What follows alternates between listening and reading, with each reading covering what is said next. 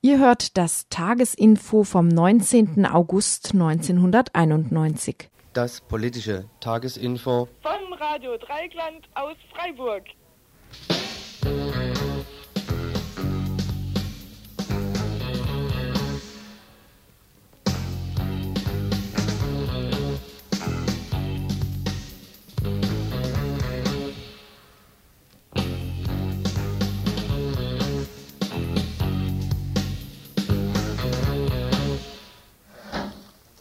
Ja, wunderschönen guten Abend hier beim Info am Montag, merkwürdigerweise. Normalerweise gibt es ja gar kein Info am Montag, aber es haben sich doch einige aktive Aktivistinnen und Aktivisten hier im Radio zusammengefunden aufgrund bestimmter Ereignisse. In der Sowjetunion hat heute das Staatskomitee für den Ausnahmezustand die Macht übernommen. Panzer fuhren in Moskau und anderen größeren Städten, größeren Städten der Sowjetunion auf. Gorbatschow wurde in seinem Urlaubsort festgenommen. Jelzin, der Präsident der russischen Sowjetrepublik, rief die Bevölkerung zum Generalstreik auf. Dabei stand er auf einem Panzer. Die westlichen Staaten zeigten sich überrascht und betroffen von den jüngsten Ereignissen in der Sowjetunion.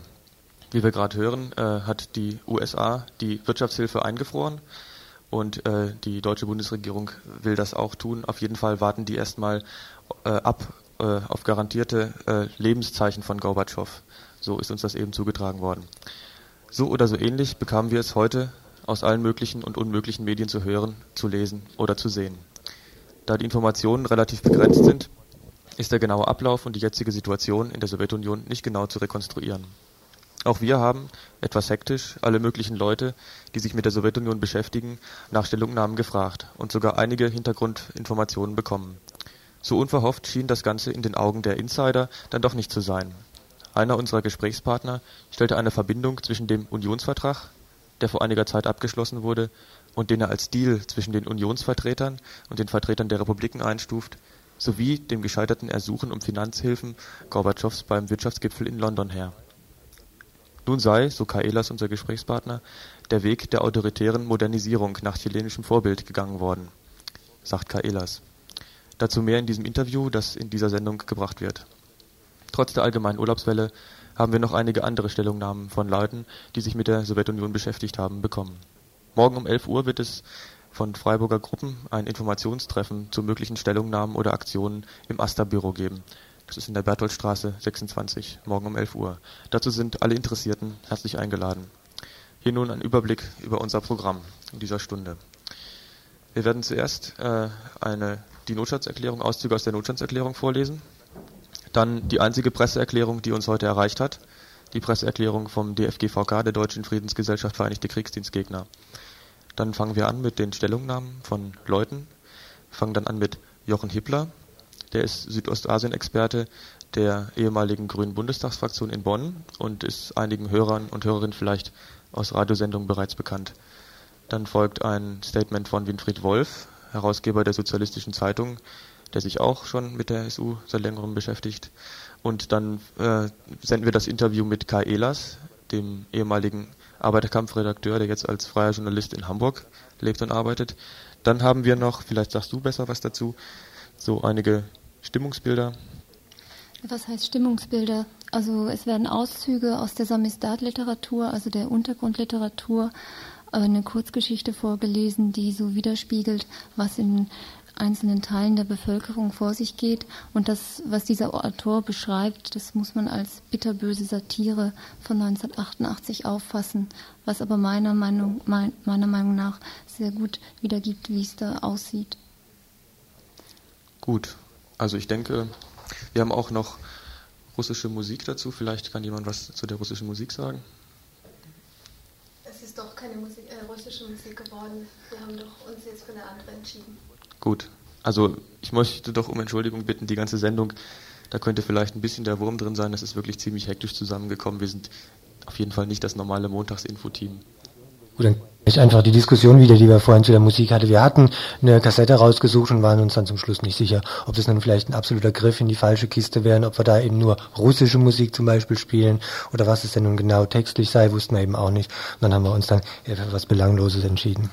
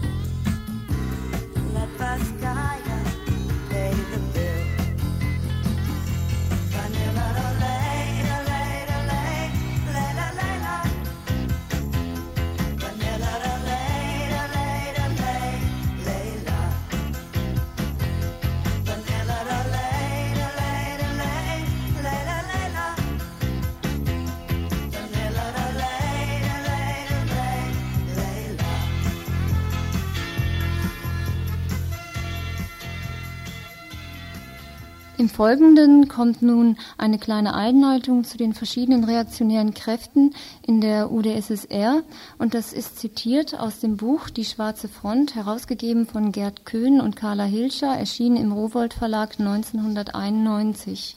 Es ist also veraltet zurzeit. Eduard Shevardnadze hat bei seinem Rücktritt als Außenminister im Dezember 1990 vor der kommenden Diktatur gewarnt. Er wisse nicht, welche Form sie annehmen werde und wer der Diktator sein werde. Aber sie rücke unaufhaltsam heran, wenn es nicht noch gelinge, ihr den Weg zu verstellen. Shevardnadze, der letzte Nichtrusse in der Führung und langjährige Weggefährte Gorbatschows, hat diesen selbst vom Verdacht nicht ausgenommen. Und doch war es wohl weniger eine Warnung vor einem Diktator Gorbatschow als vielmehr eine Warnung an ihn, vor den reaktionären Kräften, die sich im Schatten seines autoritären Präsidialregimes formieren. Diese reaktionären Kräfte sind kein Phantom, auch wenn es sich einstweilen noch um eine informelle Koalition äußerst heterogener Gruppierungen handelt. In ihr finden sich alt- oder neostalinistische Internationalisten, großrussische Nationalbolschewisten, politisierende Generäle und schwarze Obristen, Seite an Seite mit russophilen Dorfschriftstellern, orthodoxen Würdenträgern, Epigonen der monarchistisch-faschistischen Schwarzhunderter sowie waschechten Nationalsozialisten russischer Prägung. Ihre Exponenten kommen zum Teil von unten, aus den nationalradikalen Teilen der früheren Dissidentenbewegung oder aus nichtstaatlichen Organisationen, zum größeren Teil jedoch von oben, aus dem Parteiapparat der KPDSU, dem KGB und den übrigen Organen der Staatssicherheit, der Armee, dem militärisch-industriellen Komplex der Rüstungsbetriebe, der zentralen Wirtschaftsplanung und Verwaltung, den staatlichen Gewerkschaften und Teilen des Jugendverbandes Komsomol und schließlich ganz besonders aus den Resten der im Zerfall begriffenen Schriftsteller- und Künstlerverbände. Keine dieser Institutionen und Organisationen kann als solche gerechnet werden. Sie alle sind politisch tief gespalten, einschließlich der KPDSU, des KGB und der Armee, und zeigen Anzeichen von Auflösung. Aber unter denjenigen, denjenigen, die sie mit alter oder möglichst neuer Machtfülle wiederherstellen wollen, hat eine rabiate Radikalisierung im russischen, nationalen oder sowjetisch-imperialen Sinn stattgefunden. Teilweise war dies sogar mit einer Sezession vom Gorbatschowschen Zentrum verbunden. So bilden die 1990 gegründete Kommunistische Partei Russlands die schwarzen Obristen und die Sojus-Fraktion und der Block der Sozialpatrioten im Kongress der Volksdeputierten sowie der russische Schriftsteller Schriftstellerverband die Hochburgen dieser neuen seltsamen Koalition. Das Staatskomitee für den Ausnahmezustand, das heute Morgen die Macht in der Sowjetunion übernommen hat, äh, ließ heute Morgen um 7.19 Uhr die erste Notstandserklärung über die amtliche Nachrichtenagentur TASS verbreiten. Im Lauf des Tages bis jetzt sind anscheinend neun Wortlaute über den AP-Ticker gekommen. Und wir werden jetzt im Folgenden Auszüge aus diesen neuen beziehungsweise aus einigen dieser neuen Wortlaute vortragen. Die Erklärung des die Erklärung hat also die, oder die erste Erklärung hat folgenden Wortlaut. Wir wenden uns in einer für das Schicksal des Vaterlandes und unserer Völker ernsten und kritischen Stunde an euch, eine tödliche Gefahr hängt schwer über unserem Vaterland. Die Politik der Reformen, eingeleitet auf Initiative Michael Gorbatschow als ein Mittel zur Sicherung der dynamischen Entwicklung und der Demokratisierung des gesellschaftlichen Lebens, steckt aus unterschiedlichen Gründen in einer Sackgasse. Mangelnder Glaube, Gleichgültigkeit und Verzweiflung sind an die, an die Stelle der ursprünglichen Begeisterung und Hoffnung getreten. Die Behörden auf allen Ebenen haben das Vertrauen des Volkes verloren. Politisieren hat im öffentlichen Leben die Sorge um das Schicksal des Vaterlands und der Bürger ersetzt. Diejenigen, die tatsächlich am Umsturz des verfassungsgemäßen Systems gearbeitet haben, sollten vor den Müttern und Vätern für den Tod hunderter Opfer der Nationalitätenkonflikte zur Rechenschaft gezogen werden. Sie haben das Schicksal von über einer halben Million Flüchtlinge auf dem Gewissen. Sie sind für den Verlust der Ruhe und der Lebensfreude von Millionen von Sowjetbürgern verantwortlich, die noch gestern in einer vereinigten Familie gelebt haben und sich heute als Verstoßene in ihrem eigenen Hause wiederfinden. Die Menschen sollten über das soziale System entscheiden, doch sind Versuche unternommen worden, sie dieses Rechtes zu berauben. Gegen Profitstreben und Schattenwirtschaft. Der Krieg der Gesetze und die Ermutigung zentrifugaler Strömungen hat die Zerstörung der integralen nationalökonomischen äh, Mechanismen vorangetrieben, die in Jahrzehnten aufgebaut worden sind. Das Ergebnis beinhaltet scharfe Einschnitte im Lebensstandard der großen Mehrheit der sowjetischen Menschen und das Aufblühen von Profitstreben und Schattenwirtschaft. Es ist höchste Zeit, dass den Menschen die Wahrheit gesagt wird. Wenn keine dringenden und entscheidenden Maßnahmen zur Stabilisierung der Wirtschaft ergriffen werden, werden Hunger und eine Spirale der Verarmung in naher Zukunft die Folge sein, von der es nur ein Schritt zum massenhaften Ausbruch spontanen Unmuts mit verheerenden Konsequenzen ist. Nur unverantwortliche Menschen können auf Hilfe von außerhalb bauen. Keine Almosen können unsere Probleme lösen. Unsere Rettung liegt in unseren eigenen Händen. Die Zeit ist gekommen, die Autorität jeder Person und Organisation an deren wirklichen Beiträgen zur Genesung und Entwicklung unserer Volkswirtschaft zu messen. Lange Jahre haben wir von allen Seiten die Beschwörungen über die Verpflichtungen auf die, auf die Entschuldigung. Lange Jahre haben wir von allen Seiten die Beschwörungen über die Verpflichtung auf die Interessen des Individuums und die Sorge für die individuellen Rechte und soziale Sicherheit gehört. In Wirklichkeit sahen sich die Menschen erniedrigt und verzweifelt und ihre wahren Rechte verletzt alle vom Volkswillen geschaffenen demokratischen Institutionen verlieren vor unseren Augen an Gewicht und Wirksamkeit. Dies ist das Ergebnis absichtsvoller Handlungen jener, die sich unter grober Verletzung des Grundgesetzes der UdSSR angeschickt haben, einen gegen die Verfassung gerichteten Staatsstreich anzuzetteln und für ihre ungezügelte persönliche Macht zu kämpfen. Präfekturen, Bürgermeistereien und andere illegale Strukturen nehmen zunehmend den Platz der von Volke gewählten Räte ein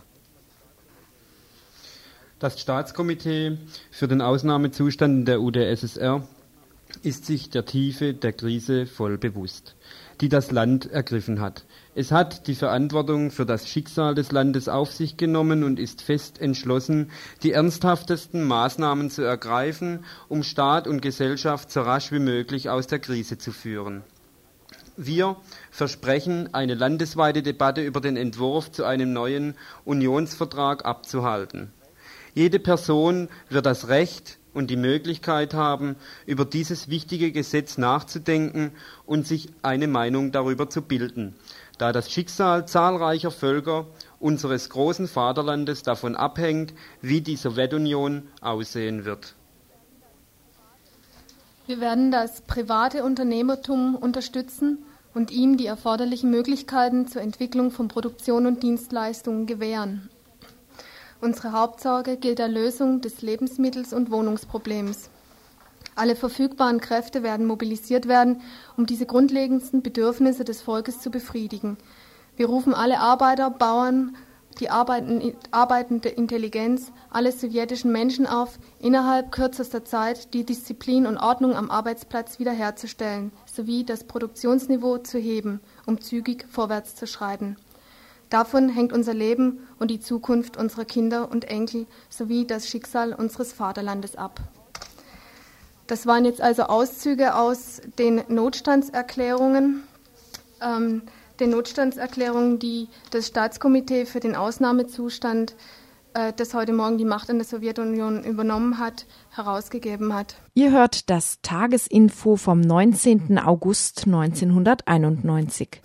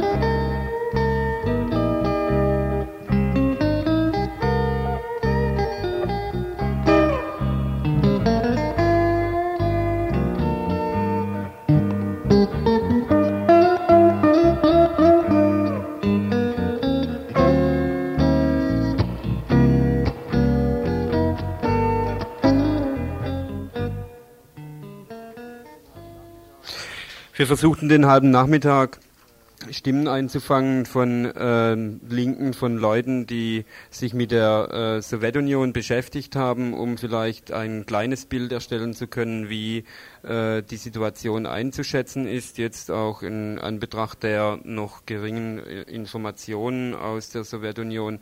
Ähm, der Dominik hat am Anfang schon gesagt, dass wir drei Interviewbeiträge haben mit dem ähm, Jochen Hippler und dem Winfried Wolf und dem Kai Ehlers, was alles Leute sind, die in der Publizistik zu finden sind. Und zuvor wird die Osel noch kurz äh, eine äh, Presseerklärung verlesen. Und zwar ist es eine Presseerklärung vom DFGVK, das ist, der, ist die Deutsche Friedensgesellschaft Vereinigte Kriegsdienstverweigerer e.V. Und diese Presseerklärung lautet, lautet folgendermaßen. Bestürzung und Besorgnis die Deutsche Friedensgesellschaft, Vereinigte Kriegsdienstgegnerinnen und die Selbstorganisation der Zivildienstleistenden sind bestürzt über den Putsch gegen die amtierende sowjetische Regierung und die Ausrufung des Ausnahmezustandes in der UdSSR. Wir wissen noch nichts Genaues über die Hintergründe und die politischen Ziele der neuen Machthaber, aber die Tatsache, dass das sowjetische Militär Stellung bezogen hat, Stellungen bezogen hat, lässt Schlimmes vermuten. Militär ist keine Lösung, weder für politische noch für wirtschaftliche Probleme, die nach Jahrzehnten undemokratischer und militärisch geprägter Herrschaft in der UdSSR in den letzten Monaten offenkundig geworden sind. Wir unterstützen den Aufruf des russischen Präsidenten Jelzin zum zivilen Ungehorsam gegen die neuen Machthaber. Kriegsdienstverweigerung in der Roten Armee ist dabei zum Widerstand gegen den Einsatz von Militär ein wesentliches Mittel. Wir fordern die sowjetische Armee auf, sich in die Kasernen zurückzuziehen. Wir fordern die bundesdeutsche Regierung dazu auf, sowjetische Kriegsdienstverweigerern und Deserteuren Asyl zu gewähren und nicht abzuschieben. In Frankfurt wird am heutigen Tag um 17 Uhr an der Paulskirche eine Protestversammlung gegen Militarismus stattfinden und wir rufen zur Beteiligung dabei auf. Ja, über diese Demo werdet ihr am vielleicht morgen im Info ein bisschen mehr erfahren. Wir werden versuchen, da noch anzurufen.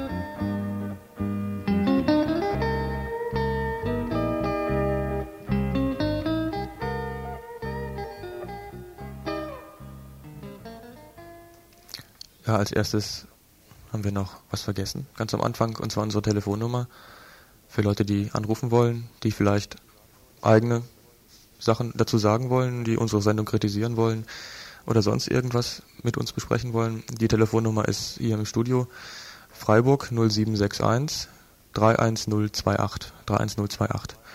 Als nächstes folgt eine Stellungnahme von Jochen Hippler. Er ist Südostasien-Experte der ehemaligen Grünen Bundestagsfraktion in Bonn und ist von Radiosendungen hier bei Radio Dreigland schon bekannt. Also keine Ahnung, weil wir wissen bisher noch nicht so schrecklich viel, wie das wirklich weitergehen wird mit dem Putsch und wer da genau hintersteckt. Aber die ersten Auswirkungen sind natürlich die auf die sowjetische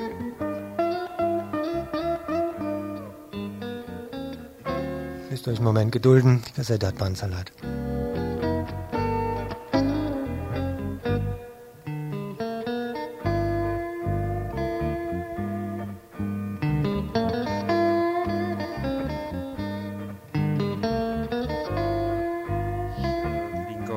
Politik, sagen wir mal, in der Bundesrepublik. Also keine Ahnung, weil wir wissen bisher noch nicht so schrecklich viel, wie das wirklich weitergehen wird mit dem Putsch und wer da genau hintersteckt. Aber die ersten Auswirkungen sind natürlich die auf die sowjetische Innenpolitik.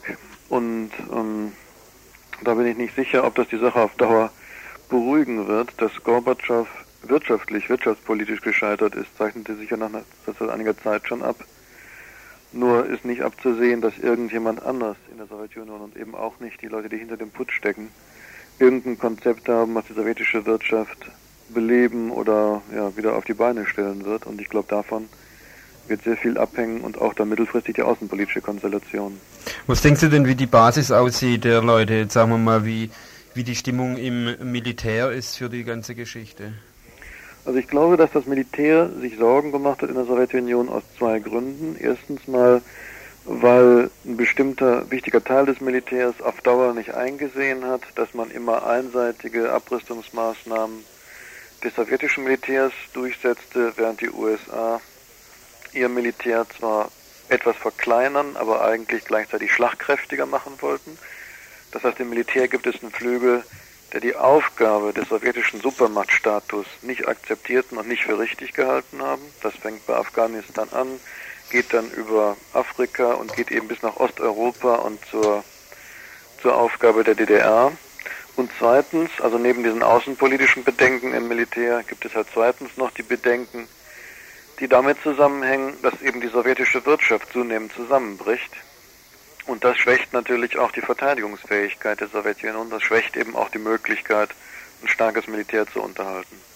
Und die Lage der Bevölkerung beziehungsweise das Verhalten der Bevölkerung, denkst du, das wäre möglich, jetzt sagen wir mal die ganze Sache mit dem Generalstreik, wie es Jelzin angekündigt hat, zu, äh, ja, zu, zu brechen oder so, den Putsch? Also ich glaube, wir müssen dann noch zwei, drei Tage abwarten. Aber was sicher ist, ist natürlich, dass durch so einen Putsch, durch so einen Staatsstreich die Konflikte in der Sowjetunion nicht aufhören werden, sondern nur eine andere Form annehmen werden. Das heißt, die Konflikte im Baltikum um die Unabhängigkeit werden natürlich sich verschärfen. Die Konflikte in einigen der südlichen Provinzen, Georgien oder in Moldawien oder sonst wo werden sich verschärfen. Und natürlich führt der Konflikt dazu, dass jetzt Gorbatschow und Jelzin in einem Lager tatsächlich sind. Und wenn auch Gorbatschow in der Bevölkerung nur noch eine begrenzte Unterstützung hatte, so trifft das für Jelzin immer noch nicht zu. Und wenn er jetzt eben tatsächlich einen Generalstreik fordert und verlangt, ist natürlich nicht ausgeschlossen, dass die Lage auch bis zu Bürgerkriegsniveau eskalieren könnte. Das heißt also im Klartext Jugoslawisierung der Sowjetunion. Ja, also als eine Möglichkeit neben anderen. Also ich würde jetzt noch nicht ähm, sagen, dass die ganze riesige Sowjetunion insgesamt auf den gleichen Weg geht wie Jugoslawien, aber dass das in bestimmten Regionen der Fall ist, das ist ja eigentlich schon in den letzten zwei Jahren abzuzeichnen gewesen. Hm, hm. Okay, dann bedanke ich mich mal bei dir. Tschüss. Bitteschön. Tschüss.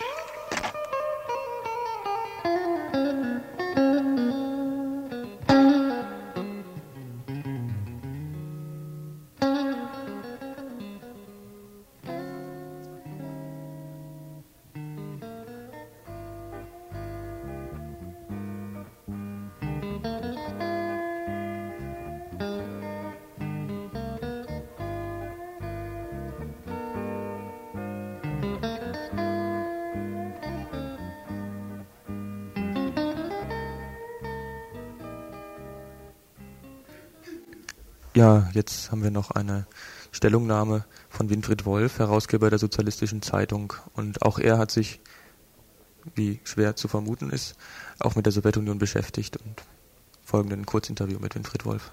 Mein Ausgangspunkt ist, dass die sowjetische Wirtschaft äh, sicherlich eine überwiegend nicht kapitalistische Wirtschaft war.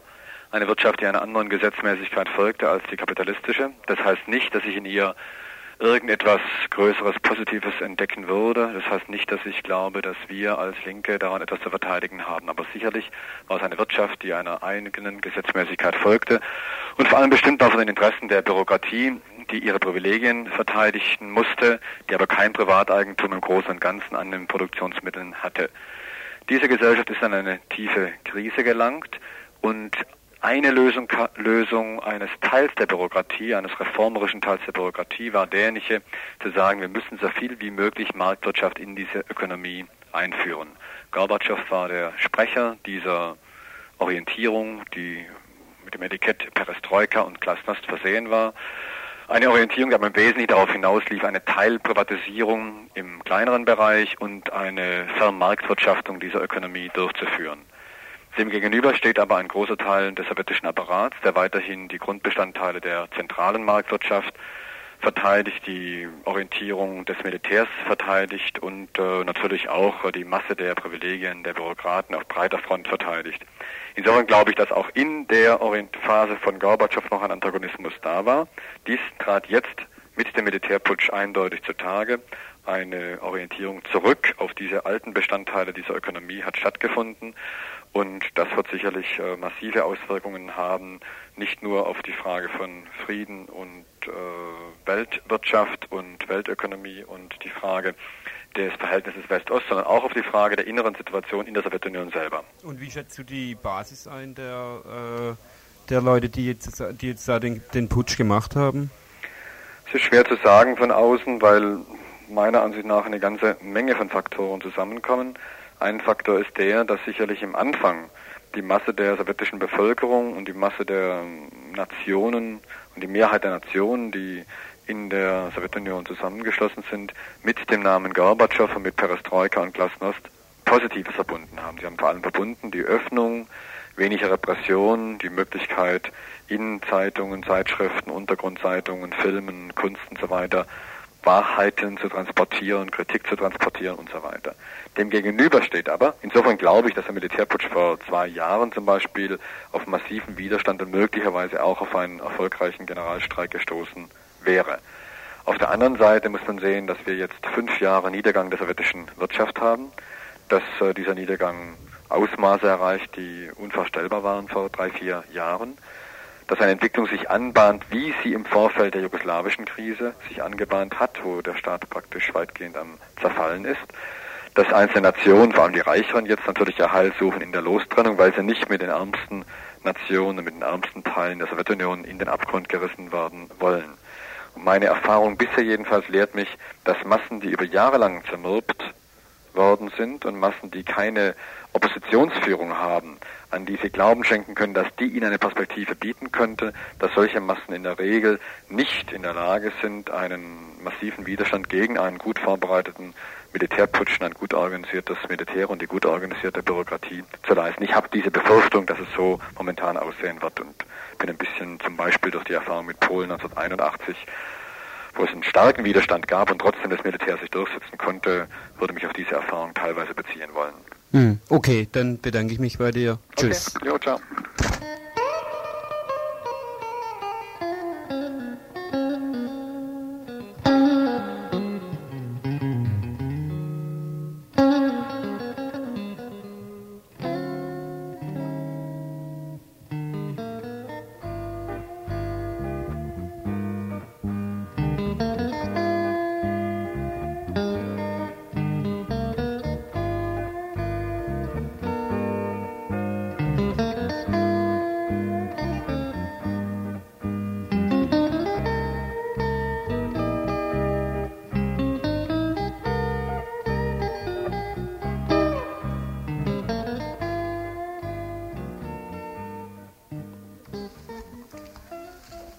Jetzt kommt eine kleine literarische Kostprobe hier. Das ist aus einem Buch, das nennt sich Elektrische Lisa und das ist neue russische Literatur aus der Samizdat, also der Unterliter Untergrundliteratur in der Sowjetunion. Und die ist auch in den 80er Jahren geschrieben worden. Die Autoren sind oft noch sehr jung, zwischen 26 und 44 Jahren alt. Und ähm, die meisten Texte sind für die Öffentlichkeit oder für die Halböffentlichkeit, wie ich schon gesagt habe, für die Samizdat geschrieben. Und äh, denjenigen Autoren, den ich jetzt äh, in Auszügen vorlese und der vielleicht teilweise etwas schwer verständlich ist, äh, hat hier in dieser Kurzgeschichte eine bitterböse Satire vorgelegt, die allerdings, glaube ich, sehr gut zur jetzigen Situation passt. Er hat sie 1988 geschrieben und die heißt Das Evangelium des Viktor. Juri Patschenko. Ich bin etwas über 70 Jahre alt und hatte ein ereignisreiches Leben. Ich habe einfache Leute gesehen und Generale. So gibt es also etwas, wovon ich erzählen und wozu ich Weisungen gegeben habe, was Recht und was Unrecht ist. Derjenige, der dieses Buch drucken wird, sollte sich jedoch gut merken, dass sich nichts gestrichen oder korrigiert werden darf, denn a. ich kenne die Gesetze und Autorenrechte, b. wenn ich ein Wort zweimal wiederhole, so tue ich das, damit man es nicht vergisst. 1988. Ich schreibe im Sommer. Schlecht leben wir jetzt, sehr schlecht. Das Volk spürt die Macht der Obrigkeit nicht im geringsten. Es sagt, was es will. Irgend so eine neue Partei hält verbotene Versammlungen an, ab. Sie nennt sich Demokratische Union. Die Organe der Staatssicherheit sind gegenwärtig so schlecht wie noch nie. Sie lassen alle möglichen Versammlungen zu. Gorbatschow ist ein vollkommener, nichtsnutziger Landesführer. Niemand hat Angst vor ihm. Ich als Kommunist mit langjähriger Parteizugehörigkeit missbillige ihn.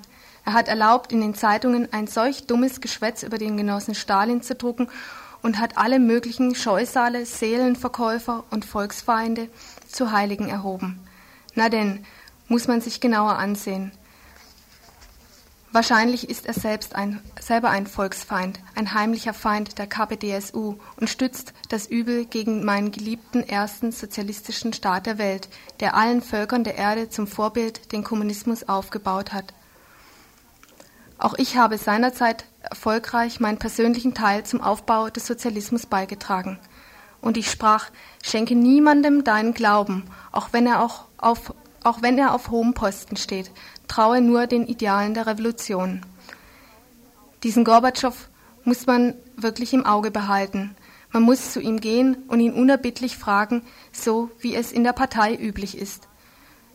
Du muss man sagen, Michael, als du dich mit dem amerikanischen Präsidenten getroffen hast, hast du da nicht zufällig auch abgesprochen, den sozialistischen Staat von innen her zu sprengen?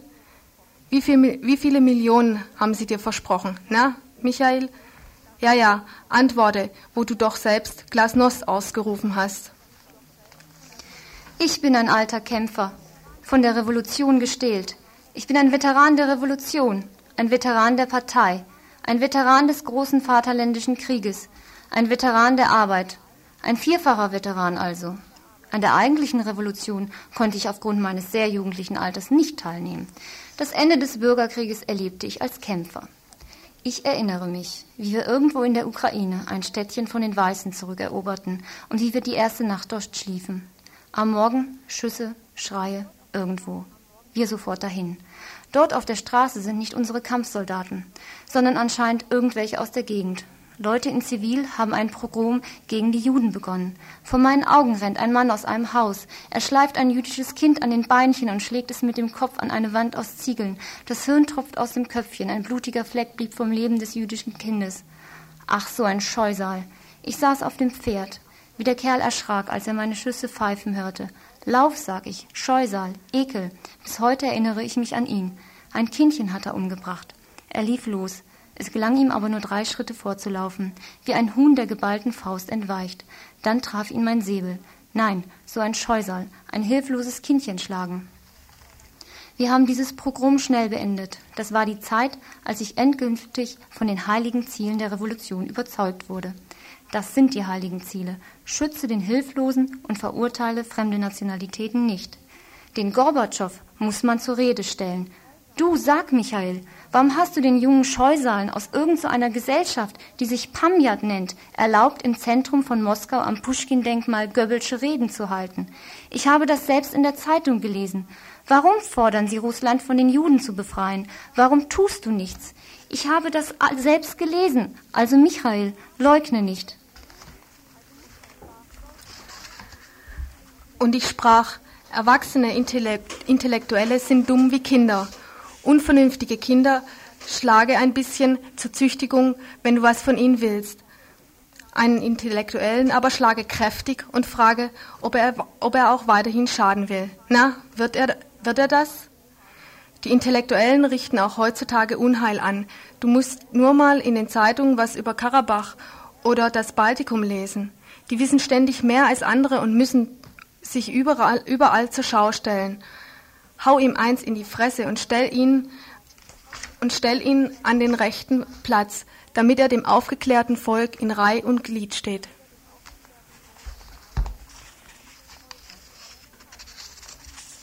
Heute habe ich Zeitung gelesen. Ein Professor fordert, man solle verschiedene ökonomische Projekte ausdenken, das Beste auswählen und es, was ich mit besonderer Freude vernahm, mit eiserner Hand verwirklichen. Der werte Genosse Gorbatschow ist wahrscheinlich ein kluger und geschickter Führer des Landes. Ich habe alles verstanden. Er bringt über jeden alles in Erfahrung, bis zum Kleinsten, und dann verwirklicht er mit eiserner Hand seine Projekte. Mit eiserner Hand. Ja, richtig so. Da kommen meine ideologisch-politischen Erfahrungen der nächsten Generation doppelt und dreifach zugute.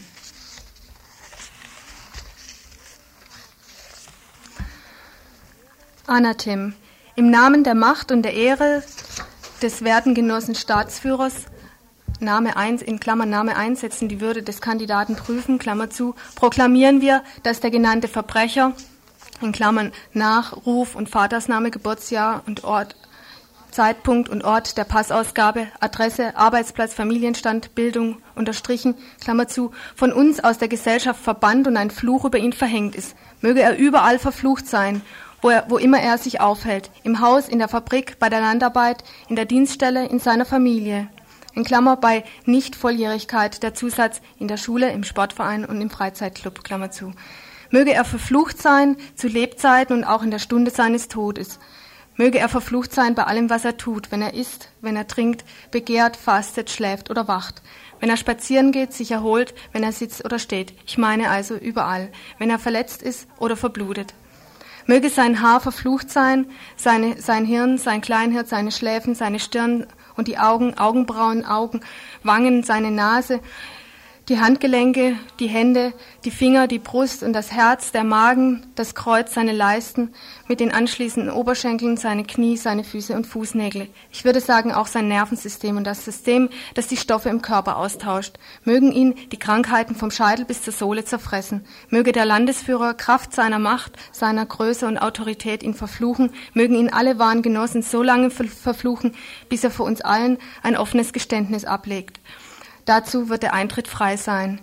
In Klammer, in Ausnahmefällen mit speziellen Passagier, Passagiers, Passagier, Passierscheinen. So soll es sein, so wird es sein. Vorangenossen, auf zu neuen Höhen. Dem Bestraften, so schlage ich vor, ist ein spezieller Stempel in den Pass zu machen und ein Zeugnis auszuhändigen. Außerdem soll er ein Brustzeichen tragen für die ständigen Präsentationen an belebten und unbelebten Plätzen, für überall. Man soll ihm verbieten, die öffentlichen Verkehrsmittel, die kostenlosen staatlichen medizinischen Krankenversorgung, die Kinos und Theater zu benutzen. Verboten ist auch der Besuch der kostenlosen Bibliotheken und anderer öffentlichen Einrichtungen, Toiletten eingeschlossen. Ich bitte um unverzügliche Durchführung zum Schutz unseres teuren. Ihr hört das Tagesinfo vom 19. August 1991.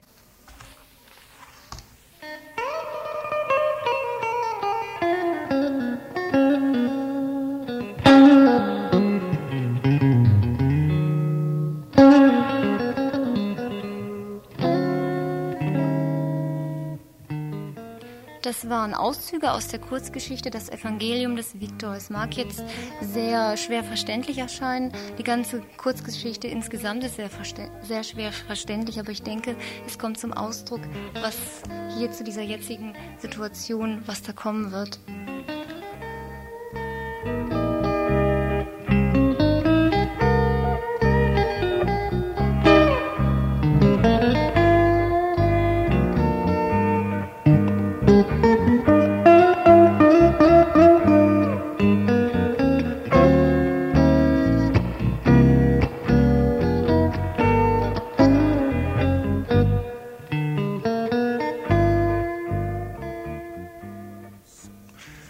Ja, als nächstes haben wir ein etwas längeres Interview zu den Hintergründen. Also es ist mehr als eine eigentliche Stellungnahme mit Kai Ehlers, ehemaligen Arbeiterkampfredakteur, jetzt freier Journalist in Hamburg. Es gab ja letzte Woche diese Warnung in der Krasnaya Svesta vor den Antikommunisten. Ja. Inwieweit steht das in dem Kontext zu dem, was am ja, heute nicht, am heutigen Montag passiert ist? Ja, nicht nur letzte Woche. Ich meine, das, den Kommentar habe ich gar nicht gelesen jetzt. Aber die Geschichte war natürlich für mich jedenfalls aus meiner Sicht vollkommen absehbar. Ich bin trotzdem schockiert, dass es jetzt passiert, weil es natürlich trotzdem eine offene Frage war, ob es und wann es passiert. Aber die Dinge waren ja angekündigt. Und dieser dieser Putsch steht auch in der vollkommen, vollkommen in der Kontinuität, das möchte ich auch gleich anmerken, der Politik, die Gorbatschow in den letzten anderthalb Jahren gemacht hat. Und ist eine unmittelbare Konsequenz seiner Politik. Kannst du das vielleicht noch mal ein bisschen das verdeutlichen? Ich, ja, das kann ich gerne ein bisschen erläutern. Also wenn du, äh, wenn man sich vorstellt, wenn man sich vergegenwärtigt, was da also Anfang des Jahres nach den Preiserhöhungen äh, und äh, nach den, den großen Bergleutestreiks, bei denen ja insgesamt Millionen von Menschen auf der Straße waren, was da beschlossen worden ist, äh, in diesem neuen Kontrakt, diesem sogenannten 9 plus 1 Kontrakt zwischen Jelzin und Gorbatschow und einigen anderen Republikfürsten, würde ich beinahe mal sagen, dann wird das klar. Die haben sich damals geeinigt auf ein Notstandsprogramm, wohlgemerkt, an, im Frühjahr. Dieses Notstandsprogramm hatte einerseits den Charakter, ein Regime der Arbeit auszurufen für die kommende Zeit, das Streiksverbot und so was verbieten würde für die Zukunft und einen Stabilitätspakt, also praktisch einen Stabilitätspakt schließen sollte von oben äh, und auf der anderen Seite den äh, Bergarbeitern also gewisse Zugeständnisse zu machen, zum Beispiel, nicht, dass sie jetzt unter russische Oberhoheit unterstellt werden statt unter allunionische und dass sie in einzelnen Fällen also direkte Verbindung mit dem Westen aufnehmen dürfen, das heißt ihre Produkte auch selbst verteilen und verkaufen dürfen, was also bedeutet im Konkreten, dass äh, einzelne Regionen besser gestellt sind als andere und so eine Art Spaltungscharakter auch trägt für die für die Streikfront, ne, gegenüber der Streikfront. So und damit verbunden auf der anderen Seite der Unionsvertrag. Das war das politische Geschäft, was man damals gemacht hat miteinander, nicht? Also der Unionsvertrag, der dann sozusagen äh, auch mit dieser Steuereintreibung, äh, also dass das gemeinsam passiert, ne? Meintest, wo hast du darauf angespielt? Ja, ja, ich also ich gut, ich die, der Unionsvertrag ist eben die andere Seite von diesem Deal, den man da der Dacia gemacht mhm. hat, nicht? Einerseits das Notstandsprogramm, andererseits dafür hat Gorbatschow sich geben lassen das Ja-Wort von Jelzin für diesen Unionsvertrag. Mhm. Und der sieht eben vor, dass die Union nicht auseinanderfallen soll. Andererseits hat Jelzin gewisse Zugeständnisse erhalten. So, und in diesem Deal ähm, waren ja auch also die jetzigen Putschisten oder wie soll man sie nennen, also die jetzigen Vollstrecker eben genau dieses Deals, ja die waren da ja schon beteiligt. Es war ja mhm. damals auch schon Jasov dabei und Pugo und, und, und wie sie alle heißen, die jetzt also die diese Art von Junta da führen wollen. Und aus welchem Grund ist dann Gorbatschow ausgeschaltet worden? Naja, also ähm, die Sache ist, äh, ist ein Kompromiss gewesen zwischen Gorbatschow und Jelzin zur schnellen Beruhigung dieser Massenunruhen von oben. Man hat versucht, die Reform so gut zu retten, wie es geht, indem man diesen, diese Art von Befriedungsprogramm da beschlossen hat. Nur äh, es hat ja alles nicht gezogen. Also alle Versprechungen, die Jelzin abgeben kann und konnte, sind ja in der Geschwindigkeit, wie er das verspricht, ein halbes Jahr oder ein Jahr, dann soll der Kapitalismus blühen, dann soll der Markt frei sein, dann soll das Unternehmertum da sein, dann sollen die Menschen frei sein, die Republiken sollen souverän sein und ich weiß nicht, was noch alles. Hm. Das ist ja gar nicht möglich, das ist ja vollkommen unmöglich. Und äh, das gleiche gilt für Gorbatschow. Früher hat er gezögert, jetzt plötzlich innerhalb eines halben Jahres soll alles passieren. Gut, der entscheidende Punkt ist natürlich London gewesen. Also daraufhin, nach London ist Gorbatschow ja noch mit einem Paket gegangen, äh, das ihm auch sein Pugo und sein Pavlov noch mitdiktiert haben, äh, wo er also dort ange also sagen sollte, wir, wir führen jetzt dieses Programm durch, Stabilitätsprogramm und Privatisierungsprogramm und so weiter und so weiter. Und in London hat er eben kein Geld und keine, keine, keine Unterstützung, sondern nur Worte geerntet. Und als er zurückkam, und zwar mit der Begründung, das sei alles nur halber Kram, nicht wirklich durchdacht und so weiter, ne, kein kohärentes Konzept etc. Mhm. pp. Widersprüchlich, man wisse nicht, wem man das Geld jetzt geben solle, Gorbatschow oder Jelzin und so, ne, diese ganzen Sachen. Und er ist eben mit Worten zurückgekommen und seitdem ist er durchgefallen. Seitdem kriegt er also viel, viel, viel stärkere, hat er viel stärkere Kritik dann von den reaktionären Kräften gekriegt, also von den in der Soyuz zusammengeschlossenen äh, reaktionären Parlamentskräften, Parteikräften und so weiter aus den Parteireihen, Andererseits hat die Differenzierung auf der anderen Seite, auf der demokratischen und liberalen Seite zugenommen. Dann kommt Jelzins Ukas jetzt dazu in, in dieser Parteifrage und so. Also seitdem hat sich die politische Landschaft radikalisiert. Nicht? Also dass sozusagen die Öffnung zum Kapitalismus hin als äh, nicht erfolgreich angesehen wurde und jetzt stärkere Maßnahmen nach innen hinein ja, erste, folgen. Ja, erste, erste Misserfolge, erste Desillusionierung in die Versprechungen von Gorbatschow, also jetzt auch die neuen Versprechungen von Jelzin, die ja als neue Hoffnung nochmal wieder aufgetaucht sind, ne, aufgetreten sind. Diese ersten Desillusionierungen, die natürlich tief, tief, tief an die Wurzel des Lebens dieser Menschen gehen, die führen dazu, dass die Rechten ganz entschieden also an, an, an, an zu, äh, zugewonnen haben, dass auch neue Organisationen, Bewegungen auf der rechten Seite gegründet wurden.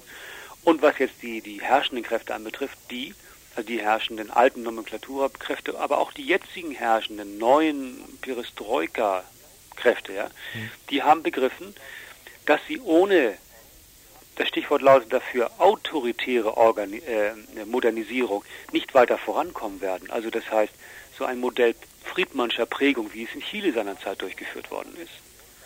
Das wird, war in der Woche, ich war gerade eine Woche jetzt da, das wurde in der Woche vollkommen offen dort diskutiert, schon vor einem halben Jahr, aber jetzt auch vollkommen offen, und zwar in den Zeitungen, in denen gleichzeitig auch Jelzin sein Programm gegen rechte und linke Kritiker verteidigt.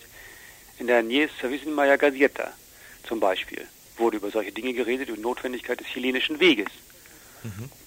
Das ist ja der entscheidende Punkt. Und ich verstehe den ganzen Putsch, wenn man ihn so nennen will, denn überhaupt so, dass praktisch die Kräfte, die jetzt diese, dieses Konzept der autoritären Modernisierung auf jeden Fall durchsetzen wollen, die haben jetzt einfach das Heft ergriffen. Mhm.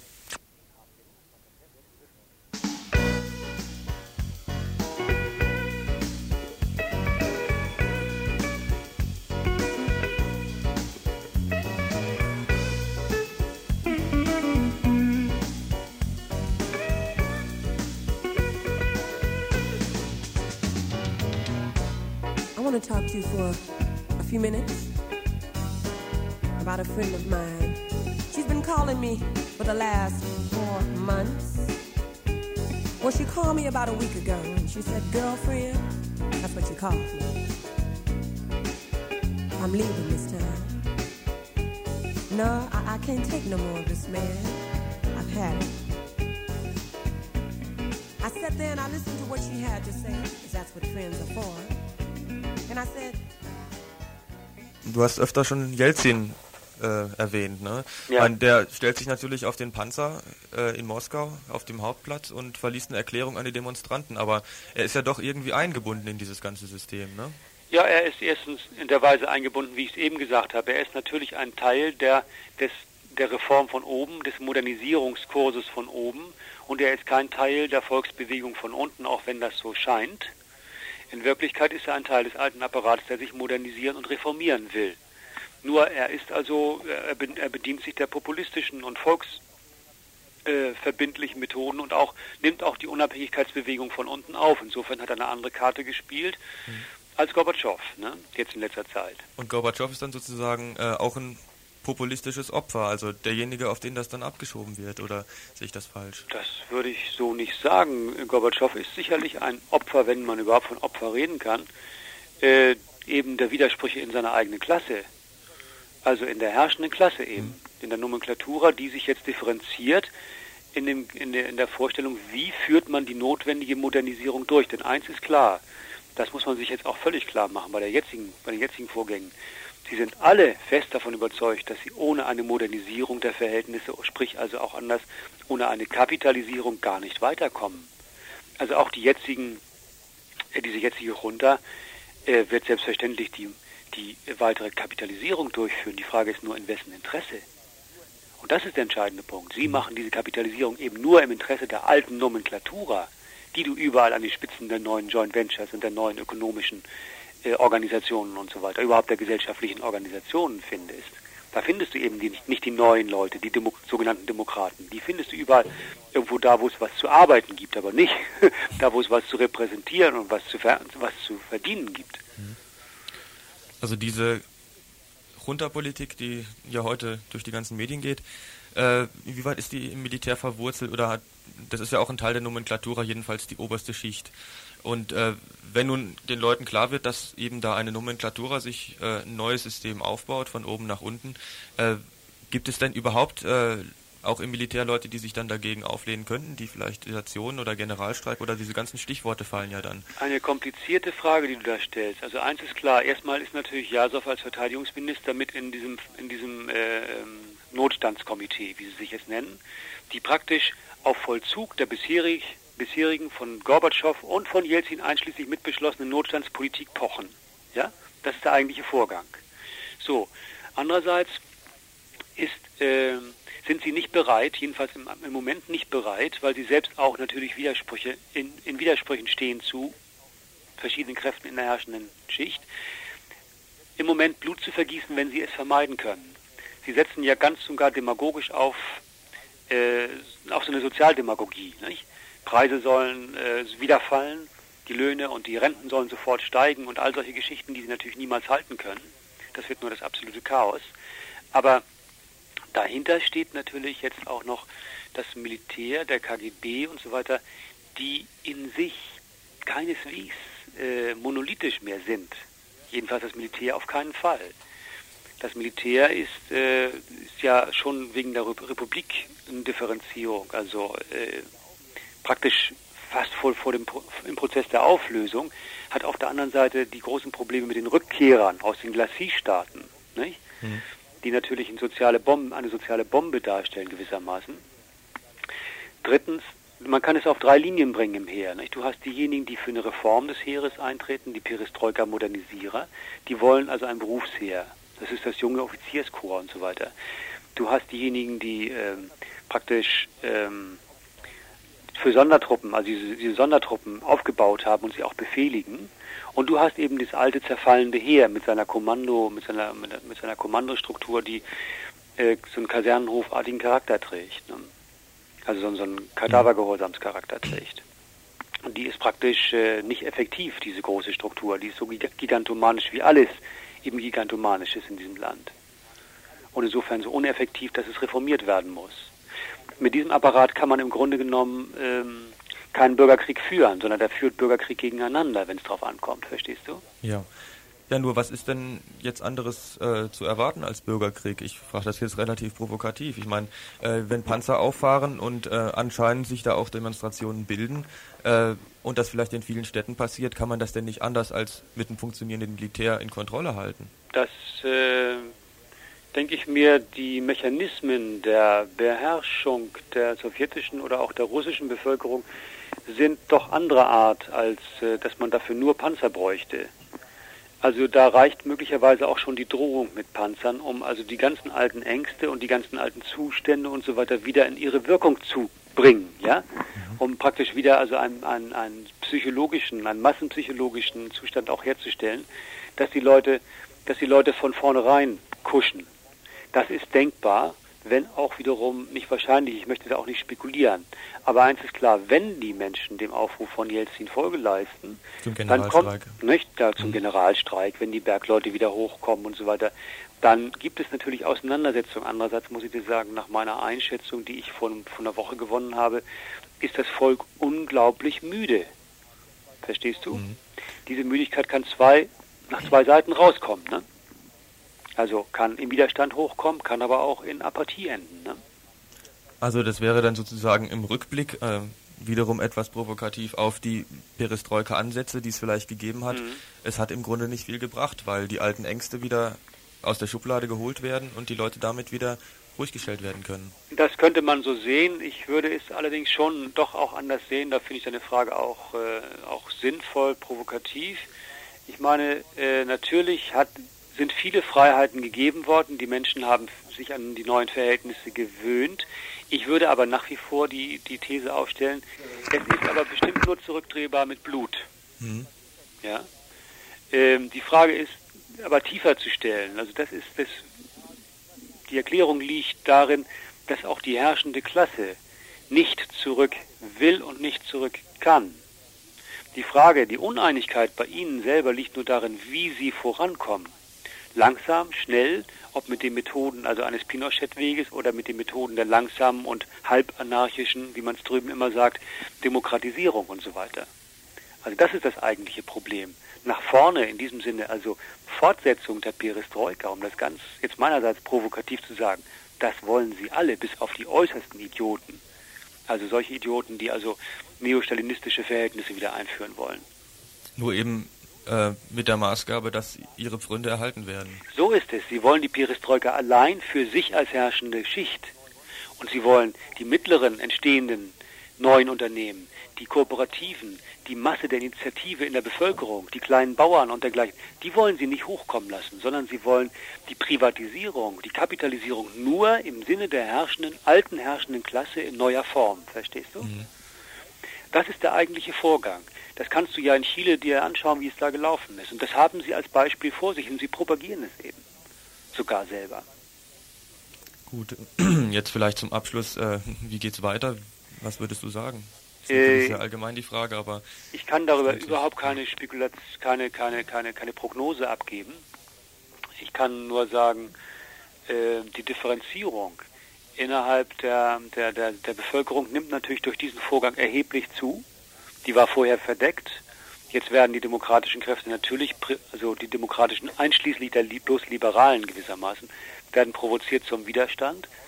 Die Rechten werden auch herausgelockt, sich also diesen, dieser neuen Bewegung anzuschließen. Aber was dabei rauskommt, äh, unterm Strich, das weiß ich nicht. Das hängt ja ganz entschieden davon ab, ob es diesen Kräften jetzt gelingt, mehr als einen Monat zu überstehen. Die haben ja kein Programm. Mhm. Die sind in sich auch durcheinander und widersprüchlich. die sind in sich äh, vollkommen äh, unorganisiert, so gesehen, also was, was eine programmatische Geschichte anbetrifft. Ähm, wenn du dir anschaust, was sie jetzt vorschlagen, die wollen die Preiserhöhung wieder, wieder rückgängig machen, ich sagte das schon, das ist ökonomisch überhaupt nicht haltbar, das ist eine, auch ökonomisch eine Bombe. Ihr hört das Tagesinfo vom 19. August 1991. Nur entscheidend.